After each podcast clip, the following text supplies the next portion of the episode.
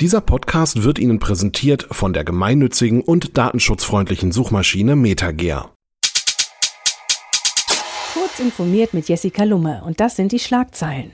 Stationärer Handel, Kundentracking mit Videoüberwachung und WLAN-Router.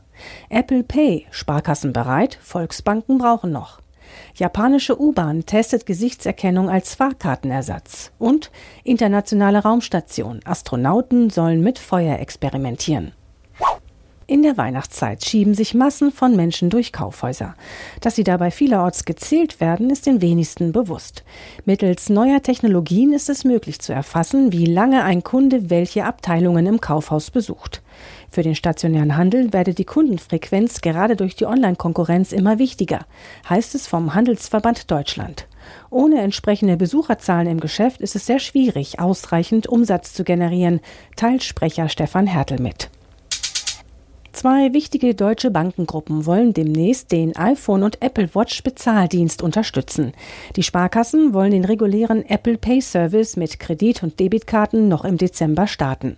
Der seit Monaten erwartete Start von Apple Pay bei den genossenschaftlich organisierten Volksbanken und Raiffeisenbanken hingegen verzögert sich bis ins kommende Jahr.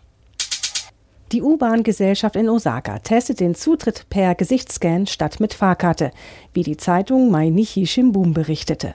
Hierzu lässt der Bahngast sein Gesicht fotografieren und elektronisch abspeichern.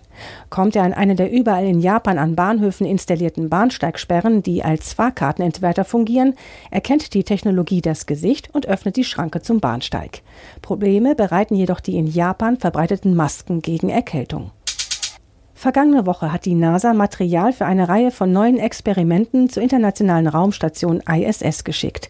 Getestet werden soll der Anbau von Gerste ohne Schwerkraft, ein Würfelsatellit aus Mexiko und an Mäusen ein Myostatin-Blocker. Außerdem sollen die Astronauten an Bord der Raumstation mehrmals Feuer entzünden und untersuchen, wie sich die Flammen unter Mikrogravitation verhalten und verbreiten, berichtet Technology Review online. Diese und weitere aktuelle Nachrichten finden Sie ausführlich auf heise.de. Dieser Podcast wurde Ihnen präsentiert von der gemeinnützigen und datenschutzfreundlichen Suchmaschine MetaGear. MetaGear ermöglicht nicht nur eine anonyme Suche, sondern ist auch Open Source und nutzt Ökostrom. Mehr Infos auf metagear.de.